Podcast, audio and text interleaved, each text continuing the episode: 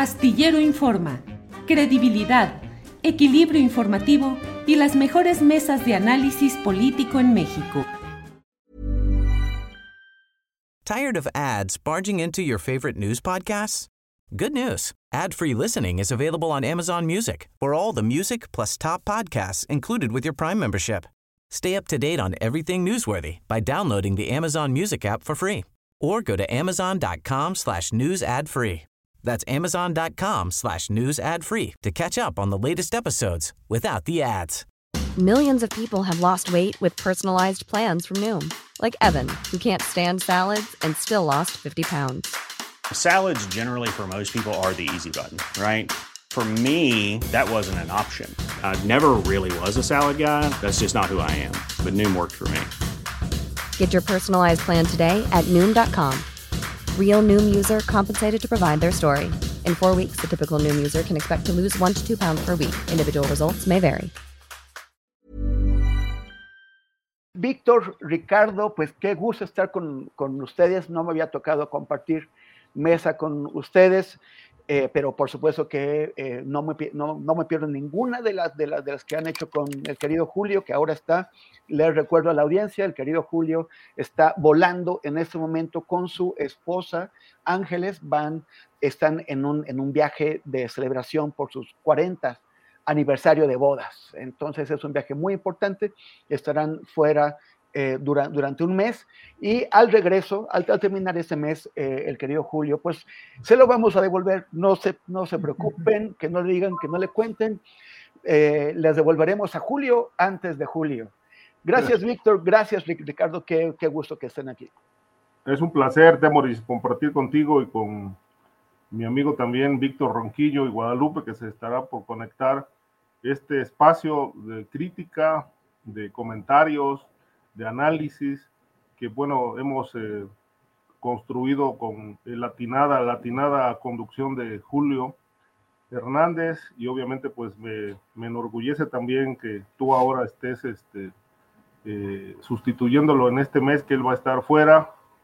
Ya lo felicité por su aniversario y pues que tenga unas muy merecidas vacaciones, que descanse porque bueno, él como sabemos es un hombre que tiene una dinámica este, extraordinaria y pocas veces pues se ausenta, al menos que se enferme. Él es muy cumplido en esto y la verdad es que bueno, pues a donde esté y a donde vaya, pues un abrazo de mi parte. ¿Y qué, qué tal, Víctor? ¿Cómo estás? Hola, pues yo también me sumo a lo que dice Ricardo, contento de estar aquí. Y bueno, la verdad de las cosas es que eh, obviamente yo estoy convencido de eh, la importancia, ¿no? De Julio. Eh, pero también estoy convencido, Temoris, y me da mucho gusto que estés con nosotros, bueno, de que este es un espacio que hemos construido de manera plural, ¿no? Claro, bajo la gestión, bajo la dirección, el ánimo, ¿no? De Julio, a quien realmente yo personalmente quiero mucho, ¿no? Realmente, pero también es cierto que somos humanos y que tenemos que estar siempre, ¿no? Y que al final de cuentas eh, eh, seguimos, seguimos adelante, ¿no? Con ello no quiero decir que Julio es alguien imprescindible, ¿no? Todo lo contrario, en este espacio es un espacio que él ha construido y obviamente a él eh, debemos esta posibilidad de un periodismo independiente, de un periodismo crítico, de un periodismo reflexivo, Temoris, ¿no? Así es, Víctor. Guadalupe, qué bueno que ya, que, que ya llegaste y además con este, con, con, este cuadro que le da muchísima pro, profundidad a tu, a, a, tu, a tu, imagen, se ve, se ve muy bien. Eh, ¿Cómo, ¿Cómo estás, Guadalupe? Temoris, pues muy contenta de estar aquí contigo, con Víctor, con Ricardo. Y pues sí, este, como, como dijo Víctor, se va a extrañar mucho a, a Julio, pero pero vamos a este, formar un espacio por un mes muy, muy, muy agradable y mucho gusto que estés aquí este, moderando esta mesa. Eh, muy bienvenido y, y, me encanta volverte a ver. Gracias, gracias, gracias, gracias a los tres y también gracias a las personas que en el, que en el chat estoy viendo. Yo, yo dije, uy, me van a, a, a palear porque la gente quiere muchísimo a Julio, o sea, todos queremos mucho a, Julio y, y, pues de pronto este, que no esté y que pues, esté otra persona en su lugar, pero, eh, pero, pero agradezco mucho, estoy viendo muchos comentarios muy, este, excepto uno que insiste en hacer una inferencia que, dice que soy empleado de proceso, lo cual no es cierto, y que proceso es de María Scherer, eh, es esposa de Juan Ignacio Zavala, que es hermano de Margarita Zavala, que es la esposa de Felipe Calderón. Entonces, trabajo para Felipe Calderón. Qué curiosas inferencias también, pero bueno, las inferencias es lo de hoy. Eh, pero vamos a, comenzar, ¿no? Vamos a darle, eh, el, vamos a, ponerle el botón de, de, salida. Y pues lo primero es el tema Ayotzinapa. Es este año, ¿no? Llegamos a nueve años ya desde la desaparición de los 43, el 26 de, de septiembre se va a cumplir. Desaparecieron a 43 estudiantes, asesinaron a, seis personas, otro joven quedó en muerte cerebral, eh, muchas veces eh, eh, no, no, no, lo mencionan, pero también es muy importante para él y, para su familia que, que vive y que experimentan esta tragedia. Y, y no hemos llegado al fondo, no, no, cuatro años estuvo el tema en manos de la gente de Peña Nieto, ensuciándolo, atacando a las madres y a los padres, atacando a, los investigadores y a los periodistas que, que, que, tratamos el asunto. Luego, más de cuatro años, ya casi cinco años, ha estado, eh, de, han, pasado desde que el presidente López Obrador se comprometió con las madres y los padres a darles verdad y justicia. No hemos llegado todavía ni cerca de ello. El año pasado fueron canceladas 21 órdenes de aprehensión de manera muy uh, irregular, 16 de ellas de, de militares. ¿Cómo ven? Este, si, quieres empezamos contigo, Víctor. Eh, ya sabes, estás muy al tanto de que, bueno, eh, el, presidente sigue insistiendo en la extradición de Tomás Herón de Lucio de, Israel. Eh, la, fiscalía dice que ahora también le investiga por fraudes con el, con, con el sistema de espionaje Pegasus. Eh, además, eh, José Luis Abarca fue sentenciado a 96 años de prisión, o 92, por, eh, por el secuestro de Arturo Hernández Cardona y otros de, de, sus compañeros. Lo que no se aclara es que cómo es que lo condenan por haber secuestrado a, esas personas y no porque momentos después o días después aparecieron asesinadas y torturadas y de eso, por eso no lo, no lo, eh, no, no, lo declaran culpable. Y además de que también está, este, eh, bueno, entremos por ahí, Víctor.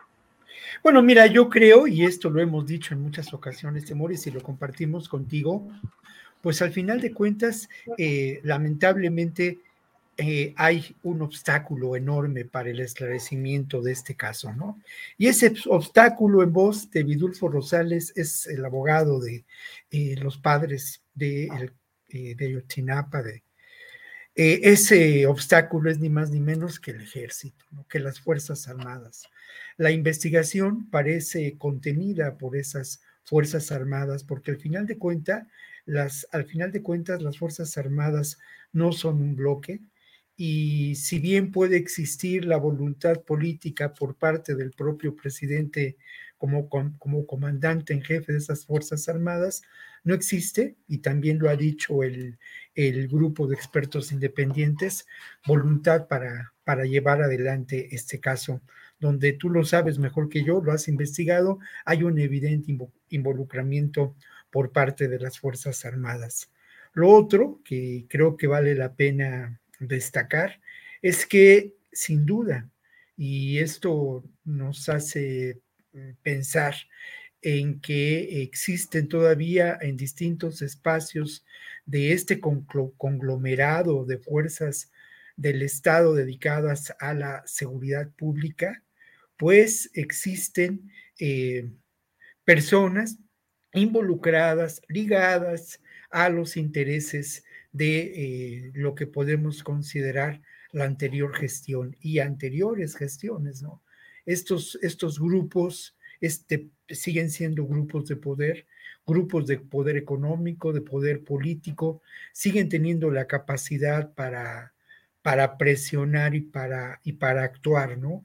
Es evidente eh, el hecho de que Cerón Lucio eh, estuvo involucrado no solamente en la fabricación de la llamada verdad histórica, sino en el manejo, en el dispendio, en una serie de operaciones fraudulentas en su gestión al frente de esta agencia de, seguridad, ¿no?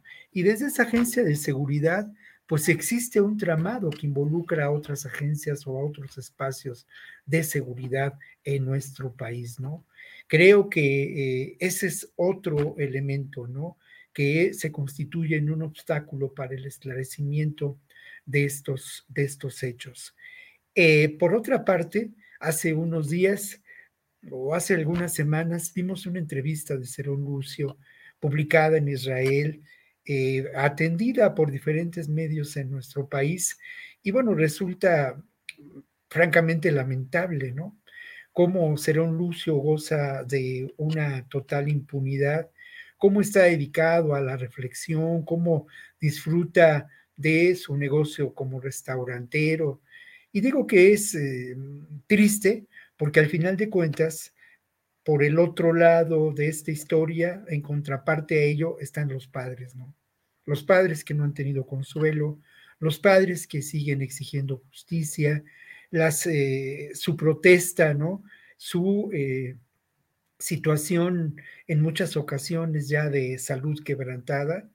Y al final, el Estado mexicano en su conjunto no solamente, como lo hemos dicho muchos de nosotros, es responsable de estos hechos, de este crimen, de la desaparición de los 43 que nos faltan, sino hoy es responsable de el, del nulo esclarecimiento de estos hechos, ¿no?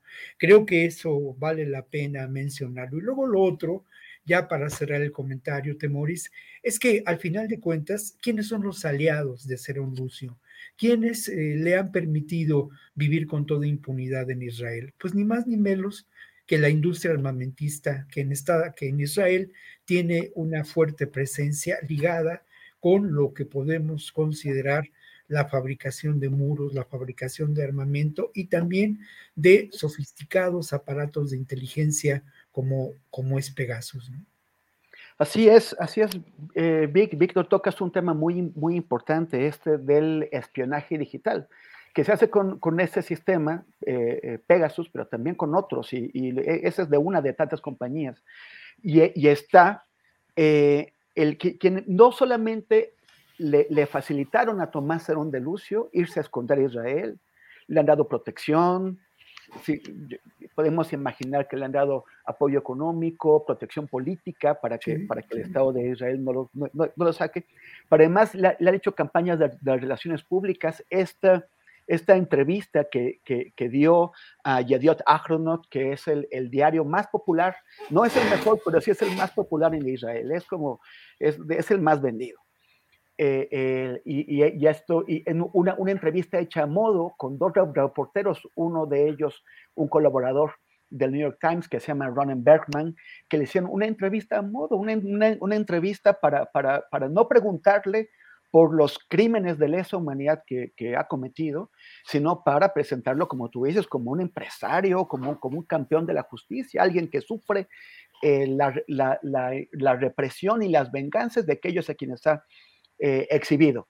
Y además que espiaron para él. Esas empresas espiaron a Alejandro Encinas, espiaron a la Fiscalía Especial eh, eh, de, de, del caso Yotzinapa para facilitarle información clave a, Tomás Herón de Lucio. Guadalupe, ¿qué, qué, qué es lo que pasa con estas empresas? El, que también, además de todo lo que le han vendido a, a, a, instituciones en México que ha sido empleado para espiar a, personas inocentes aquí, entre activistas y periodistas. También recordemos que eh, Jamal Khashoggi, que era un periodista saudí, el gobierno de, de, de, de Saudi lo hizo asesinar en otro país, en Turquía.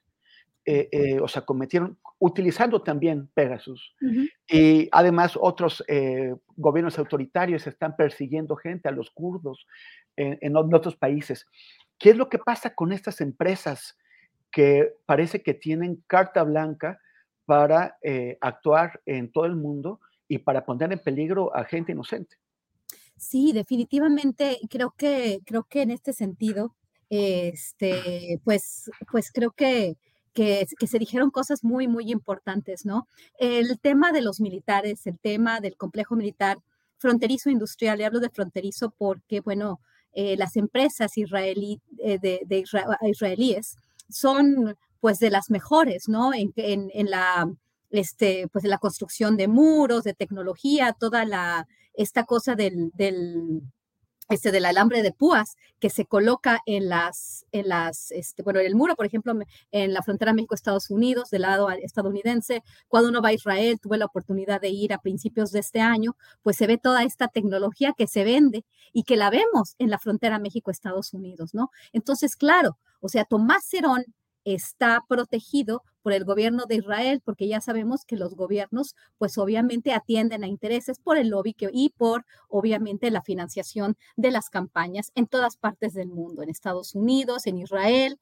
y bueno, en toda América Latina también. El tema de los militares. El tema de los militares es una cuestión muy compleja y aquí sí, un poco con Víctor no estoy muy de acuerdo en el sentido de que el presidente de México, pues ha tenido la voluntad de, no, este, pues, de, de, que los militares no tengan la, aquí la batuta en las investigaciones que se han realizado sobre el caso Ayotzinapa. Al contrario, sí, el ejército se ha este, mantenido obstaculizando estas investigaciones. Lo vimos con el grupo este, de expertos independientes que hizo un trabajo muy pristino, muy interesante, muy importante en el caso Ayotzinapa y luego como también la Procuraduría, la ahora Fiscalía, más bien la Fiscalía General de la República, de alguna forma todos estaban, la Secretaría de Gobernación, la Fiscalía, todo el mundo iba realmente a, tener un resultado muy importante que lo prometió un presidente en campaña, que fue una de sus primeras acciones, poner este grupo a, trabajar en coordinación con, con, todas las secretarías de Estado y pues al final tuvimos un, un resultado pues un fiasco, ¿no? Y un fiasco, ¿por qué? Porque aquí sí las Fuerzas Armadas no quisieron que se abriera más y bueno, aquí, este chivos expiatorios solamente tenemos. Quiero también hacer un comentario muy importante este, sobre el nuevo, quién va a ser el nuevo, este, el nuevo este, este, que, va, que va a estar con, con, el, con el gobernador Durazo en, en Sonora, ¿no? El señor Salas, este, Gustavo Salas. Este, él participó obviamente pues que en la masacre de San Fernando, él, estaba en la Procuraduría General de la República y como bien dijeron, ¿no? Este, se adquirió este, este, este equipo se espió y además se vinculó a delitos de secuestro y delincuencia organizada a Ana Lorena Delgadillo, a Marcela Doretti, la perito forense de este equipo argentino, y a la periodista Marcela Turati, ¿no? En realidad, durante el sexenio de Enrique Peña Nieto se operó esto desde la PGR, él estuvo en la Secretaría de Seguridad con Alfonso Durazo y ahora pues va a ser su brazo derecho en términos de seguridad. Y esto, pues, a mí me preocupa, ¿no? Y esta vinculación de ahora una de las figuras más importantes del gobierno de la Cuarta Transformación, el gobernador Durazo. Y lo, digo, me estoy metiendo mucho en el caso de Sonora, porque estoy haciendo una investigación precisamente en ese estado, como lo hice en Tamaulipas, ahora en Sonora, y pues me encuentro con este tipo de noticias que, que me llaman mucho la atención, ¿no? Este, este señor Gustavo Salas, pues estuvo, estuvo, bueno, fue uno de los operadores de toda esta cuestión del espionaje, de pues vincular a delincuencia organizada en lugar de a los victimarios, a las personas que estaban ayudando a las víctimas. Y bueno, el caso Ayotzinapa es uno de los que pues más nos duele, pero también el caso de San Fernando, Tamaulipas, donde participaron estas tres personas y más, ¿no? ¿Por qué? Porque está Tomás Herón, pero a veces en esto nos vamos con Genaro García Luna, nos vamos con Tomás Herón, nos vamos con las cabezas visibles y los demás, es lo mismo que en el caso de Yotzinapa. ¿Quién estaba a cargo de todo esto?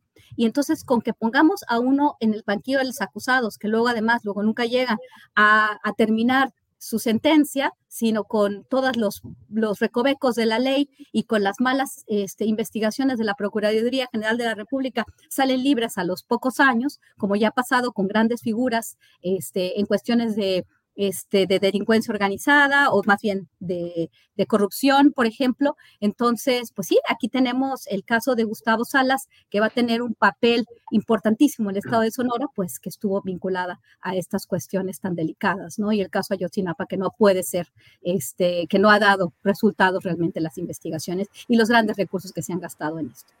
Gracias, Guadalupe. Yo solamente para, para información de la, de, la, audiencia, un poquito de contexto de lo que, de lo que dijiste.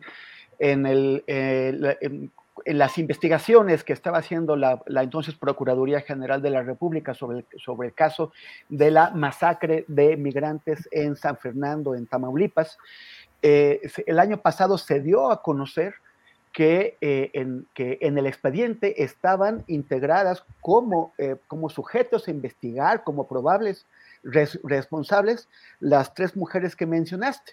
Eh, Ana Lorena Delgadillo de la Fundación para la Justicia y el Estado Democrático de, Derecho, Marcela Turati, una, una, gran periodista, y, y Mercedes Doretti de la, del equipo de, argentino de antropología forense. Y eh, ellas, o sea, como por qué estaban siendo investigadas, como si fueran parte de las, de las personas que secuestraron y masacraron a los migrantes. Pero esto fue en 2015, fue en 2015, 2016, justamente en el periodo de guerra sucia que el gobierno de Enrique Peña Nieto tenía contra eh, toda la gente involucrada en el, en el caso Yotzinapa, contra madres y padres, contra periodistas, investigadores y contra el KIEI, a quien también espiaron con Pegasus.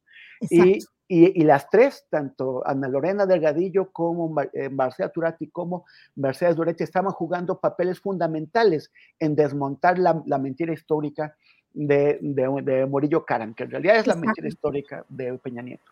Entonces, ¿cómo o sea, eh, fue eh, introducirlas en esta investigación judicial? Fue realmente un pretexto para justificar el que también las estuvieran investigando a ellas, para tener el cepo sobre ellas.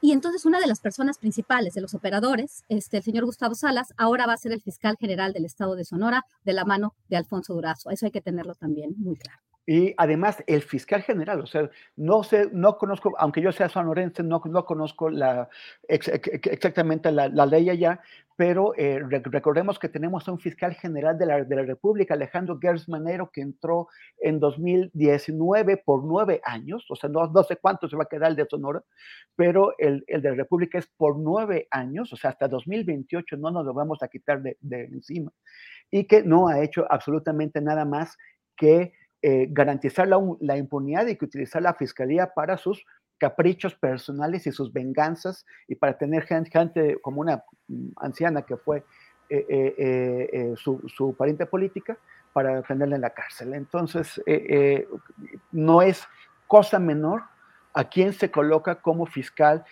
de un Estado, como, como fiscal general.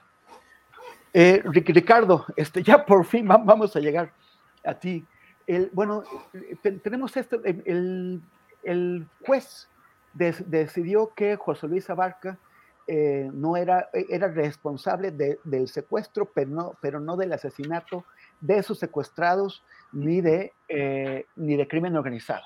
Y lo mismo también con Sidronio Casarrubias, que, bueno, pues es uno de las, de, o sea, con sus hermanos, gran figura de, de, Unidos, pero lo que, resolvió, lo que resolvió el juez Samuel Ventura es que no se demostró la existencia de, Guerreros Unidos, por lo tanto, Sidronio no puede ser miembro de este grupo. Eh, ¿qué, te dice esta resolución del juez? ¿Qué es lo que está pasando atrás? Mira, eh, Abarca fue un personaje siempre sospechoso eh, desde, desde antes de ser detenido de estar implicado en la desaparición de los 43 estudiantes. Incluso una de las primeras líneas de investigación que se trazaron eh, entonces fue que este, él interpretó o le malinformaron de que los estudiantes iban a boicotear su informe de gobierno como alcalde de Iguala, Guerrero, y que de ahí partió la orden este, de eh, detenerlos, presuntamente este, los quienes recibieron la orden fueron personas ligadas al narcotráfico, en particular al cártel eh, Guerreros Unidos, con el que se le ha ligado a Barca y a su esposa, María de los Ángeles Pineda, este, y que a partir de ahí pues se desenlazó toda la historia que conocemos como la noche de igual. Este mismo juez, Samuel Ventura, eh, absolvió a, a, Barca del caso Ayotzinapa y es el que ahora lo sentenció a 92 años por el tema de los secuestros que se le imputaron, que se le eh, adjudicaron a él. Eh, lo que llama aquí la atención es que siendo un personaje relevante en, en, algún momento del proceso de investigación del caso Ayotzinapa, pues de buenas a primeras lo desligaron. Este, y creo que esa parte está todavía en, un proceso de, de, impugnación por parte de la, de la Fiscalía General de la República, que dicho sea de paso, bueno, pues coincido con lo que tú dices, ¿no? La, la función de Alejandro Gertz Manero eh, ha sido verdaderamente un fiasco. Es decir, eh, el caso Ayotzinapa y muchas otras investigaciones relevantes de la corrupción, del crimen organizado en este sexenio, pues no, no se puede medir el éxito de ninguna institución, en este caso de la Fiscalía, por el hecho de encarcelar gente, acusar, incluso ni siquiera logrando sentencias en primera instancia. Es decir, si la Fiscalía General de la República no esclarece el caso Yotzinapa, no logra sentencias en firme, eh, irrefutables, pues no podemos hablar de éxito, estamos hablando de fracasos. Aún, aún logrando sentencias, este, sigue, sigue quedando la, la interrogante de qué va a pasar en las, en las siguientes instancias, eh, donde, bueno, se pueden eh, interponer recursos legales para zafar a los personajes implicados de, en, esto, en estos hechos.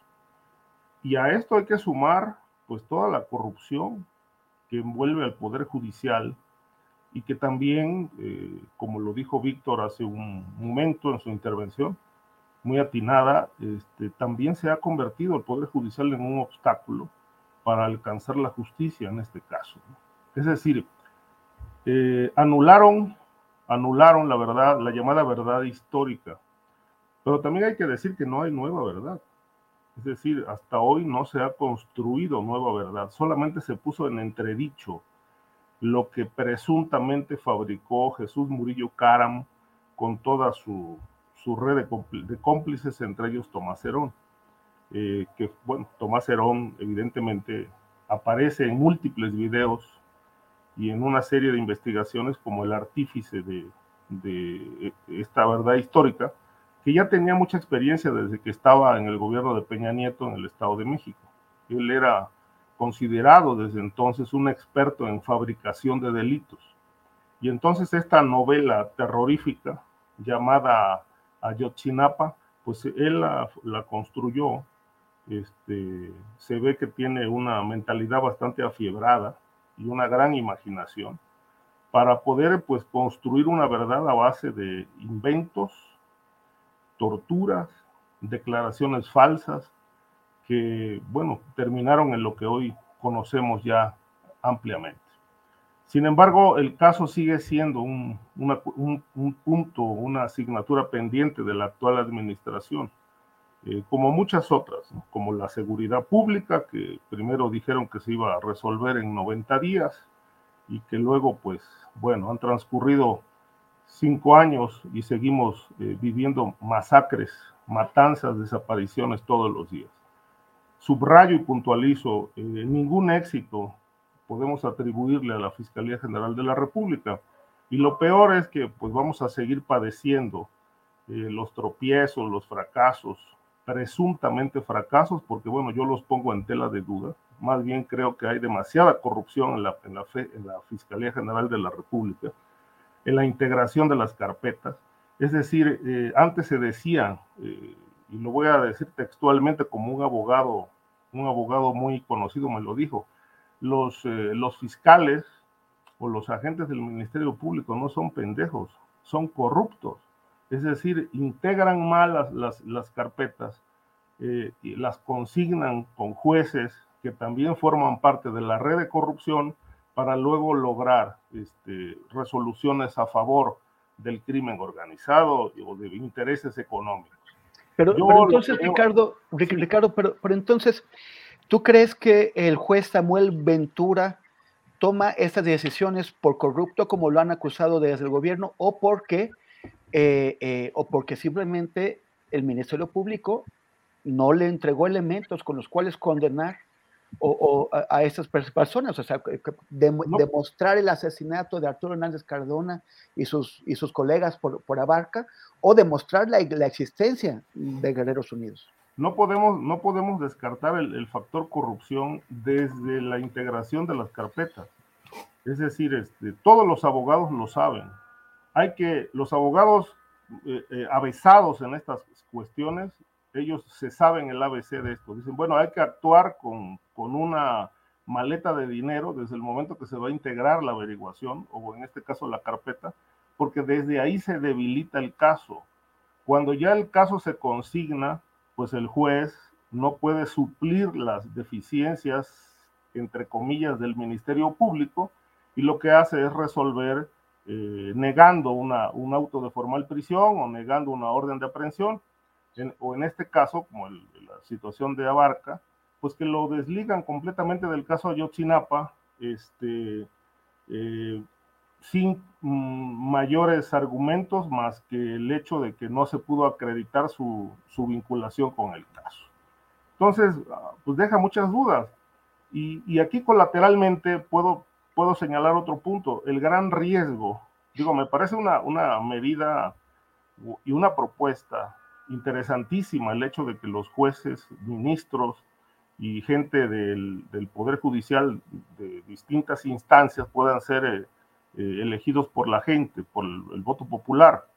Pero aquí también se abre una puerta muy peligrosa, la mano del crimen organizado, que ya está, pero ahora, si así como hay narcodiputados, así como hay narcosenadores, narcogobernadores, pues también existe el gran riesgo, amplio riesgo, peligroso riesgo de que haya narcojueces, narcoministros, narcomagistrados. Bueno, pues ya, ya entraste, ya nos colocaste en nuestro tema siguiente y, nos, y de cabeza, porque efectivamente, o sea, está, dice el presidente que, el, que la Suprema Corte, bueno, no, que, que, que el Poder Judicial está secuestrado por, por la corrupción y, por el crimen organizado. Y, ha, propuesto como alternativa a esto, que, mencionas, la elección. ¿Cómo, cómo podría ser la, elección popular de los, de los ministros? O sea, ¿de dónde, Víctor, de dónde sacarían dinero para hacer campañas, para poder convencer al electorado? ¿Con qué estructuras moverían el electorado? ¿Con qué eh, eh, em, con qué argumentos, qué, qué, qué, qué le podrían ofrecer al, al, electorado para que vote por ellos. Eh, las, como sabemos, las consultas requieren al menos de la participación del 40% del padrón para, para, para, para, ser válidas. Ninguna de las que se ha hecho se ha acercado ni siquiera a eso. Aquí la, esta otra parte de la pregunta es doble. Tired of ads barging into your favorite news podcasts? Good news. Ad-free listening is available on Amazon Music for all the music plus top podcasts included with your Prime membership. Stay up to date on everything newsworthy by downloading the Amazon Music app for free or go to amazon.com slash news ad free. That's amazon.com slash news ad free to catch up on the latest episodes without the ads. Millions of people have lost weight with personalized plans from Noom, like Evan, who can't stand salads and still lost 50 pounds. Salads, generally, for most people, are the easy button, right? For me, that wasn't an option. I never really was a salad guy. That's just not who I am. But Noom worked for me. Get your personalized plan today at Noom.com. Real Noom user compensated to provide their story. In four weeks, the typical Noom user can expect to lose one to two pounds per week. Individual results may vary. eh, cómo lograr esa participación cuando la, cuando la gente este, pues igual ni sabe de los jueces ni cree que, los va a necesitar. Y, y, segundo, ¿cuál sería la participación legítima? O sea, el 40% del padrón podría, es, es, la cantidad suficiente para escoger a, los, a los ministros de la Suprema Corte, o es el 50%, o el 60%, o es el 30%.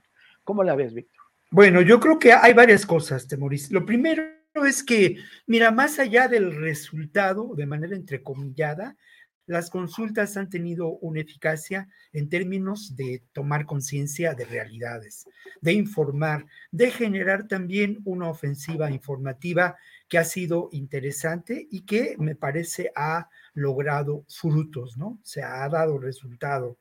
Eh, y por otra parte, creo que también tendríamos que pensar, como dirían los clásicos de este lado de la barda, en lo impensable, ¿no? Y no necesariamente pensemos en una campaña política de los jueces, ¿no? Creo que, que no ha lugar, que de lo que se trata es precisamente de una actividad de índole política totalmente diferente. Es un hecho, es evidente que el Poder Judicial está ah, podrido, como lo dijo el propio López Obrador, es evidente también que quienes lo integran pertenecen a un grupo social, aquí lo he dicho en varias ocasiones, extremadamente conservador. También es evidente que ese grupo social al que pertenece el Poder Judicial eh, en este país y en otros países, pues en estos momentos su perspectiva de la realidad política, social, económica, desde mi punto de vista, contraviene al posible proyecto de transformación de este gobierno y a quienes, eh, pues desde hace muchas décadas, hemos trabajado en favor de un país distinto, ¿no? Un país más justo.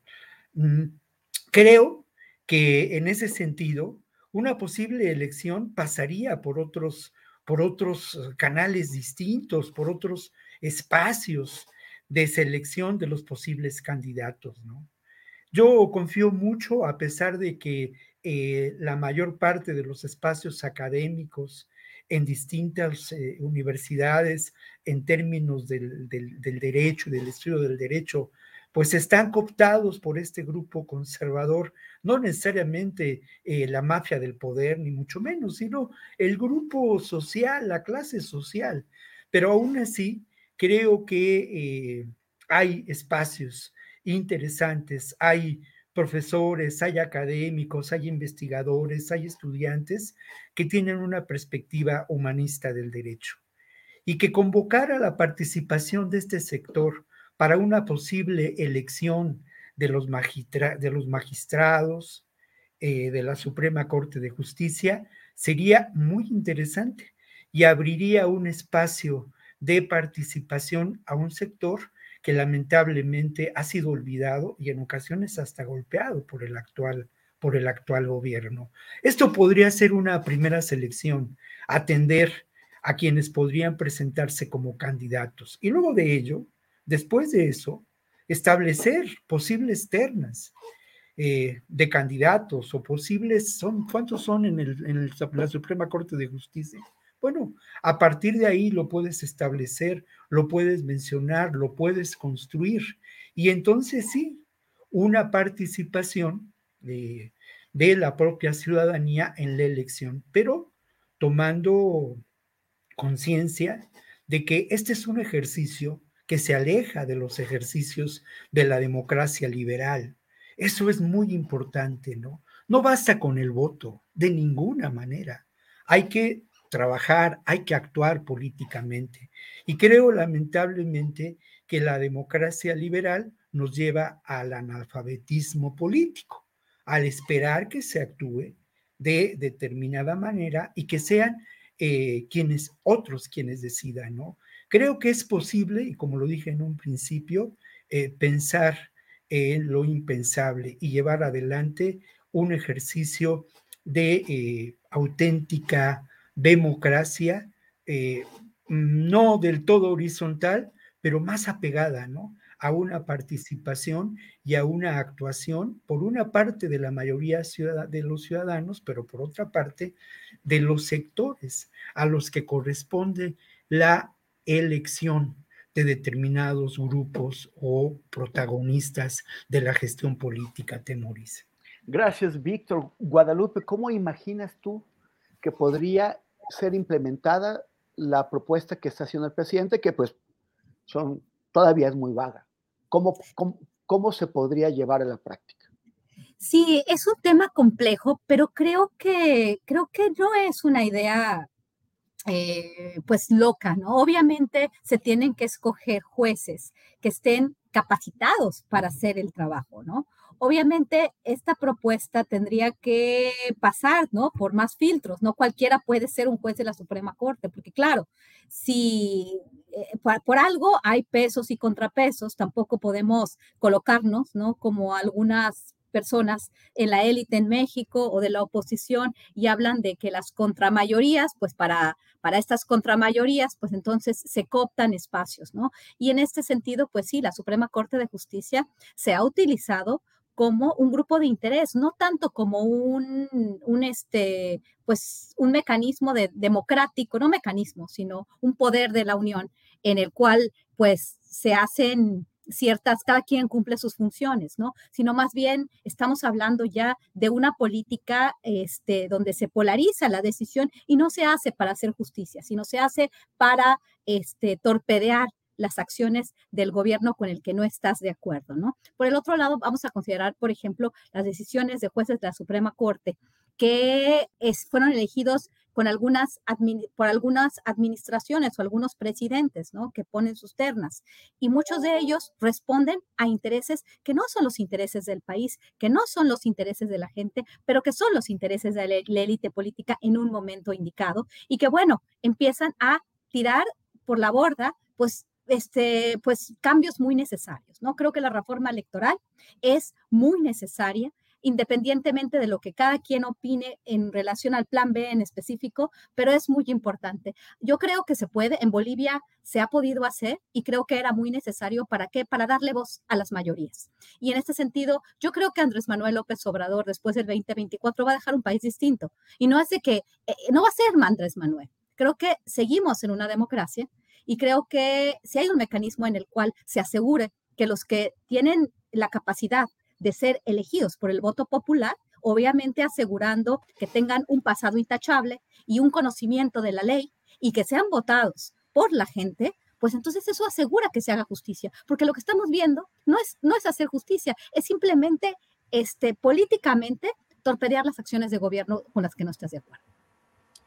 ¿Y cuál es tu punto de, vista, Ricardo? ¿Tú crees que la elección directa de, los magistrados de la Suprema Corte de Justicia de la Nación permitiría que eh, eh, fueran ajenos o que no fueran cooptados por grupos de, interés que, pongan por delante pues, los intereses de la justicia, de la sociedad y no los de algunos grupos económicos o políticos. Sí, mira, todo eso son, riesgos, eh, son riesgos que se corren incluso en la actualidad, este, existen y obviamente no se han sorteado porque no hay mecanismos este, para impedir, por ejemplo, que fluya el dinero del crimen organizado en, las campañas políticas. La elección de estos funcionarios del Poder Judicial, incluidos los ministros, se va a basar, digo, va a tener su, un sustento en la ley electoral. Es decir, van a hacer campañas como, como candidatos a diputados, como lo hacen los otros miembros de los poderes eh, legislativo, ejecutivo, este, el asunto aquí es, eh, es que se, establezcan mecanismos. Es decir, en el caso de los diputados y de los candidatos, por ejemplo, distintos candidatos a la presidencia de la República, los partidos políticos se han negado a establecer mecanismos para impedir el flujo de dinero sucio. Es decir, esto ha, traído como consecuencia el grave problema del dinero sucio en la política. Eh, que pues eh, ha, derivado en, la defensa de intereses eh, en favor, la defensa de intereses que favorecen al crimen organizado desde el poder presidencial y desde el, poder legislativo. Es decir, eh, se necesita, pero sí se necesitan correr esos riesgos, este, porque de otra manera, pues el Poder Judicial, como se dijo hace un momento, si no mal recuerdo lo comentó Víctor, eh, está capturado, está capturado por una camarilla eh, política que sirve a intereses. Hay estados, por ejemplo, del país como Jalisco, y de esto este, lo conozco muy bien, donde, por ejemplo, el excuñado del gobernador Alfaro, pues es el que maneja todo el poder judicial. Él decide los turnos, decide los temas, eh, él decide a, qué jueces se les entregan los casos de, por ejemplo, eh, narcotráfico, eh, temas de patrimoniales, herencias, juicios de empresas, y obviamente, bueno, este, todo lo cobran, los jueces eh, reciben su pago. Eh, hay una red de notarios también eh, vinculada a estos intereses que él maneja y, este, y, y en medio de todos estos negocios que donde se favorecen intereses criminales, políticos, económicos, pues bueno, esto ha, convertido en multimillonarios a, a muchos, mucha gente ligada al faro. Es decir, la justicia es un gran negocio en este país. Eh, lo ha sido siempre. De tal manera que eh, ahora entrar a una suerte de democratización, la elección de los funcionarios, pues bueno, aparentemente este, llevaría a, un terreno más transparente eh, la selección de cada de cada uno de los miembros del Poder Judicial, pero bueno, siempre estará latente el riesgo del crimen organizado. Es decir, esto, ¿cómo se, ¿cómo se evita? Combatiendo al crimen organizado. Pero como en este país no se combate, pues bueno, ahí estará la mano criminal eligiendo también a sus ministros, eligiendo a sus jueces, y obviamente favoreciendo los intereses de los cárteles. 15 cárteles en este país con por lo menos 500 o 600 ramificaciones que están generando violencia, lavando dinero, eh, operando aduanas, eh, moviendo droga, fentanilo por los aeropuertos del país, con la complicidad de la Guardia Nacional, las policías de los municipios. Es decir, así como el 80% de los alcaldes del país responden a intereses eh, del crimen organizado, este, pues bueno, así estará, desde mi punto de vista, en un determinado plazo, el Poder Judicial. Es decir, corremos el riesgo de que la cosa empeore. Hoy, hoy sabemos que hay corrupción y que hay infiltración del crimen organizado, pero no sabemos bien a bien a qué nivel, en qué porcentaje, cuántos jueces responden a estos intereses pero una vez que se abra su elección, pues bueno, eh, habrá eh, mano abierta total para eh, puerta libre para que también el crimen organizado opere. Ahora, ¿qué pasa, por ejemplo, en los estados? Los, los, los, gobernadores han, han designado a sus fiscales para que les cuiden las espaldas. Y antes era igual, nombraban a los procuradores, esto nunca se democratizó los eh, miembros del Poder Judicial también los, nombraban los gobernadores, porque, porque bueno, finalmente eh, el favor se lo debían a los gobernadores y los funcionarios del Poder Judicial eh, atendían las órdenes de los gobernadores. Esto todavía ocurre y está bastante, e, es un cáncer a nivel de, los estados, cómo este, se, protegen estos intereses políticos. Y obviamente hay jueces, magistrados que, reciben órdenes de los mandatarios estatales porque, bueno, hay contubernios, hay mucho dinero en juego y obviamente pues eh, todo esto es tema político, tema criminal, de tal manera que, bueno, dudo mucho, se va a dar un paso interesante, pero dudo mucho que esto vaya a resolver el problema de la corrupción. Es decir, va a pasar lo mismo que que estamos viendo con la elección de alcaldes, diputados, senadores y gobernadores. Es decir, eh, finalmente eh, abrir esta puerta es ya consolidar desde mi punto de vista, vista eh, lo que se ha llamado, para bien o para mal, o más bien para mal, el narcoestado. Gracias, Víctor, Ricardo, perdón. Nos quedan 10 eh, minutos, antes faltan 10 minutos para las 3 y todavía tenemos asuntos pendientes, entonces vamos a ir un poquito más, más rápido. Víctor, este, está el tema de, de Matehuala. La, acaban de volver a secuestrar a decenas de migrantes a medio, a medio centenar y, eh, y, y, los, y los liberaron, como ya pasó también con otro grupo de migrantes hace unas semanas y, lo que también pasó también, o sea, se, repite, es que se producen liberaciones de decenas de migrantes sin encontrar a los secuestradores de las decenas de migrantes. O sea, no hay detenidos. Otra vez, no hay detenidos. decía eh, eh, Ricardo que hay que, eh, que hace falta pues acabar con el crimen organizado para evitar que, que, que coopte al Poder Judicial de una manera u de otra. Pero pues si, si no se detiene, o sea, si, si las operaciones encuentran a los secuestrados y no a los secuestradores, pues ¿qué es lo que está pasando? Bueno, lo que está pasando es, eh, ya lo hemos, eh, digamos, es evidente, ¿no? Una colusión entre el poder político en algunos espacios, evidentemente, de San Luis Potosí, de Nuevo León, esta región de Matehuala, eh, sectores también, seguramente, de eh, las diferentes corporaciones policíacas y la preponderancia de lo que hemos llamado crimen organizado, ¿no? O sea, sin duda, el tráfico de personas es uno de los elementos centrales de la economía del delito, ¿no?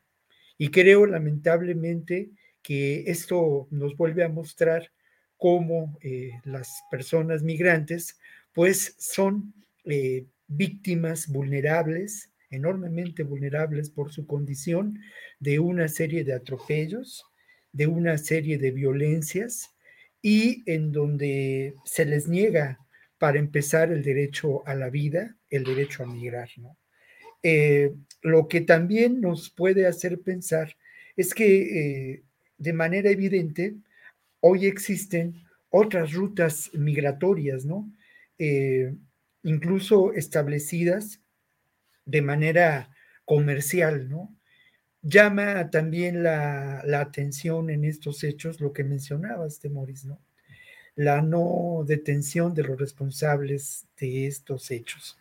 Y esto, pues sin duda, tiene que ver con el encubrimiento, un encubrimiento cómplice, y también el que estos hechos se den en el contexto en el que estamos ahora eh, viviendo, ¿no? Esta crisis que no es una crisis migratoria, es una crisis humanitaria que se está dando en diferentes ciudades fronterizas y en donde, pues otra vez, los protagonistas son los migrantes y eh, quienes sufren extremas condiciones de precariedad en esos lugares, ¿no? Eh, lo que encontramos es otra vez la evidencia, ¿no? De la participación del crimen organizado. Pero hay, una, hay un par de preguntas con las que cierro el comentario. La primera, ¿por qué en estos momentos, en buena medida, las rutas de la migración han llegado a Texas, donde el gobierno de Gabot es evidentemente, pues no solamente racista, xenófobo, sino es parte de una escalada de los republicanos para hacerse del poder utilizando el tema migratorio, ¿no? Eso es una pregunta. Y la otra pregunta es cómo en este periodo, en este periodo de esta crisis humanitaria, no hemos tenido mayores noticias de acciones del crimen organizado en relación al tráfico de eh, indocumentados, tampoco de la, del Instituto Nacional de Migración, por cierto, ¿no? Pero parecería que, salvo este, este caso, eh, hay, hay por parte del crimen organizado y todas sus redes eh, de poder económico, político, con diferentes sectores, hay también la intención de eh, mantener un estado, no de tregua, pero sí de silencio, ¿no? Ante lo que está ocurriendo, que obviamente beneficia otra vez a este sector conservador, a este complejo militar industrial que desde hace décadas ha regido el destino en buena medida de la política exterior de Estados Unidos y establecido políticas muy claras desde la década de los años 80 en la frontera mexicana, independientemente de, que hayan sido gobiernos demócratas o republicanos. Gracias, Víctor. Oye, y Guadalupe, supongo que, bueno, yo sé que estás muy al tanto de, de, de, la, de que han encontrado a exmilitares colombianos que fueron eh, abatidos en un, en un, enfrentamiento trabajando eh, aquí en México para, para, para, el crimen organizado. Eh, ¿qué, qué, qué, ¿qué, representa esto? ¿Hay, esto es, ¿Hay un cambio cualitativo? Está, ¿Estarían intro, introduciendo, digamos, técnicas que no son empleadas aquí? ¿Pueden entrenar a otros? Puede ser, puede, ¿Pueden ser más violentos? ¿O qué, ¿Qué deberíamos temer de, de esta presencia eh, que, que, pues tampoco es como sorpresiva, ¿no? O sea, siempre, siempre, hay muchos eh, criminales mexicanos ya en Colombia. Claro. Y pues, sí. ¿Qué serio? No, no, totalmente. Muchas gracias por, por, por, abrir este tema, este Temoris, porque esto no es nuevo y esto es bien interesante y bien importante. Y creo que tanto Víctor como Ricardo saben esto, han cubierto temas de seguridad, han escrito libros, conocen muy bien cómo, cómo operan estos grupos, ¿no? Y cómo se militarizó el crimen organizado, cómo se paramilitarizó el crimen organizado y cómo estas organizaciones de mercenarios que no sabemos bien cómo están operando y que hemos encontrado caibiles, este, se ha reportado desde la creación de los Zetas y su expansión, la expansión del cartel Jalisco Nueva Generación, la familia Michoacana, los caballeros templarios, si uno revisa todos los documentos donde no se ha probado bien cómo han llegado, pero lo que vimos en el caso de Guanajuato, que también es un estado que nos debe de preocupar bastante, ¿no? ¿Por qué? Porque el cártel Santa Rosa de Lima, vinculado con el cártel de Sinaloa, supuestamente se está peleando la, clase, la, la, plaza con una organización muy peculiar, el cártel Jalisco Nueva Generación, que por un lado estamos viendo que el cártel Santa Rosa de Lima está este, supuestamente contratando estos mercenarios que fueron exmilitares. Se ve que muchas de las de las acciones del crimen organizado hoy por hoy tienen este componente militar en varias partes de la República y eso lo empezamos a ver con los Zetas, los descabezamientos, los desmembramientos, la parte de control territorial. Entonces realmente tenemos un espacio de guerra y entonces por eso las fuerzas del orden pues hicieron su aparición y se han quedado ahí. Realmente tenemos que desmantelar estas este, redes y esta presencia, se tiene que investigar esta presencia de estos mercenarios, de estos ex militares, no solamente de Colombia, de alguna forma también los, los, los tuvimos o los tenemos de aquellas fuerzas especiales del ejército guatemalteco, los caibiles y de otras partes de nuestro mismo continente. Es un tema que debemos de darle seguimiento y bueno, ya me voy a silenciar para poder dar por terminada la mesa y dejar a Ricardo que pueda participar. Ricardo, el, ya, ya te toca el último tema antes de sí. que pasemos a los potrecitos, pero el caso de Roxana Ruiz, que eh, defendiéndose del, del, hombre que estaba intentando violarla y que de hecho la, la amenazó de, de, muerte, pues finalmente fue ella quien, quien, no, quien no mató, pero ha sido condenada y ya esta mañana el presidente eh, dijo que, que, que, tendría que revisarse este caso. ¿Cómo, ¿Cómo lo ves tú? Es un caso muy triste, doloroso, y bueno, que llena de indignación porque pues en su momento, y, volvemos al tema, por corrupción o por cualquier otra causa, pero más bien por corrupción, Roxana este, no fue escuchada con, en su denuncia inicial de que ella cometió el asesinato en defensa, precisamente para para no ser violada o evitar ser violada. Finalmente no se tienen elementos claros si realmente ocurrió o no ocurrió. Fue ultrajada, sí, fue golpeada, fue violentada. Este, pero como ella misma lo dijo en una entrevista al diario El País, eh, en su momento no fue escuchada. Tampoco la autoridad, eh, no obstante que, lo, que ella lo denunció con muchos detalles, eh, lo, cómo pasaron las, los hechos, cómo ocurrieron, cómo ocurrió este hecho. Eh, la autoridad no ordenó exámenes específicos, ginecológicos, entre otros, eh, y, no sabemos realmente por qué razones, porque ella siempre, desde el primer momento, este, acusó a su agresor eh, de violación y que el asesinato ocurrió en defensa, en defensa propia. Entonces, este, la autoridad eh, incurrió en omisiones muy graves y, hoy, pues a la vuelta de algún tiempo, este, pues la sentencian a, seis años de prisión por homicidio, este, de tal manera que, pues, es muy grave lo que está ocurriendo porque eh, estas omisiones, eh, pues no solamente han ocurrido en casos como este, o sea, hay muchísimos, muchísimos este, casos donde la corrupción, y aquí pues me voy a meter en un tema, es decir, no todos, porque hay abogados verdaderamente ejemplares, pero muchos abogados este, utilizan los instrumentos de la corrupción, que pues en particular es eh, entregar dinero a los agentes del Ministerio Público para que las eh, averiguaciones vayan flojas, para ablandarlas, para que al momento de que lleguen ante el juez, pues no, este, no tengan la fuerza suficiente ni siquiera para un auto de formal prisión que antes pues no se le negaba a nadie. Decía este, el, licenciado Romero Apis, que fue su procurador en la vieja eh, Procuraduría Capitalina, dice, un, auto de formal prisión y un vaso de agua no se le niega a nadie.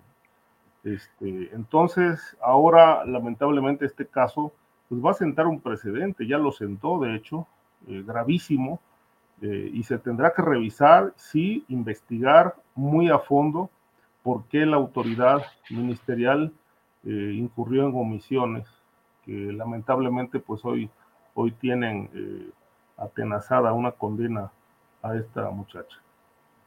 Gracias, Ricardo. Bueno, pues estamos llegando al final y ahora el tradicional postrecito que, tanto le gusta.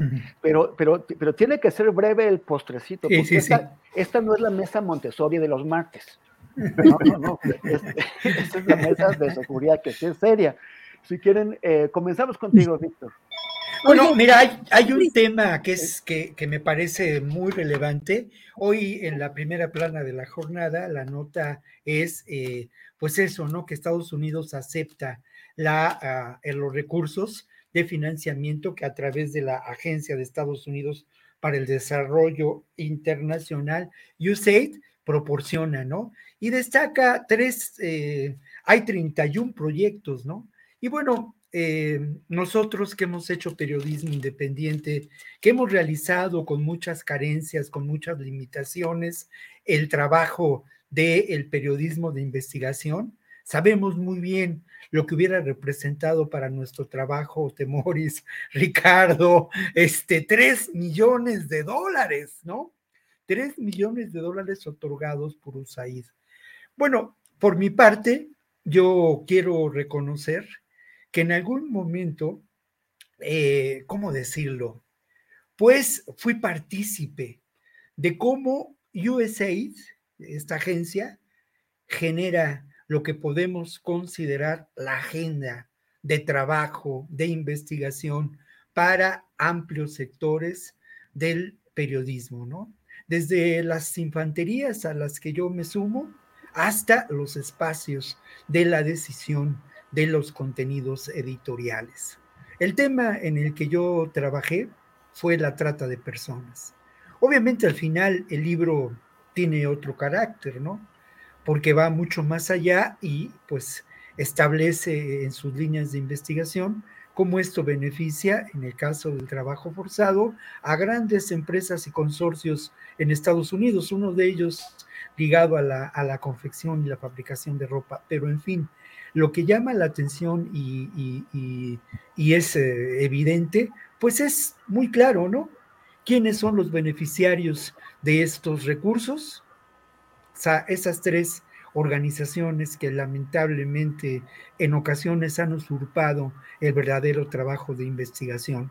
Y obviamente las otras organizaciones no gubernamentales con las que algunos de nosotros se ha vinculado, ha trabajado muy cerca, como pueden ser Tlachinola en la región de la montaña, como puede ser el, Centro de Derechos Humanos Miguel Agustín Pro en la Ciudad de México con un alcance a nivel nacional y muchas otras están muy lejos de, eh, estos, eh, de estas ligas enormemente sospechosas con esta agencia eh, para el desarrollo de los países, ¿no? Estableciendo una agenda política evidente que beneficia a los intereses más oscuros.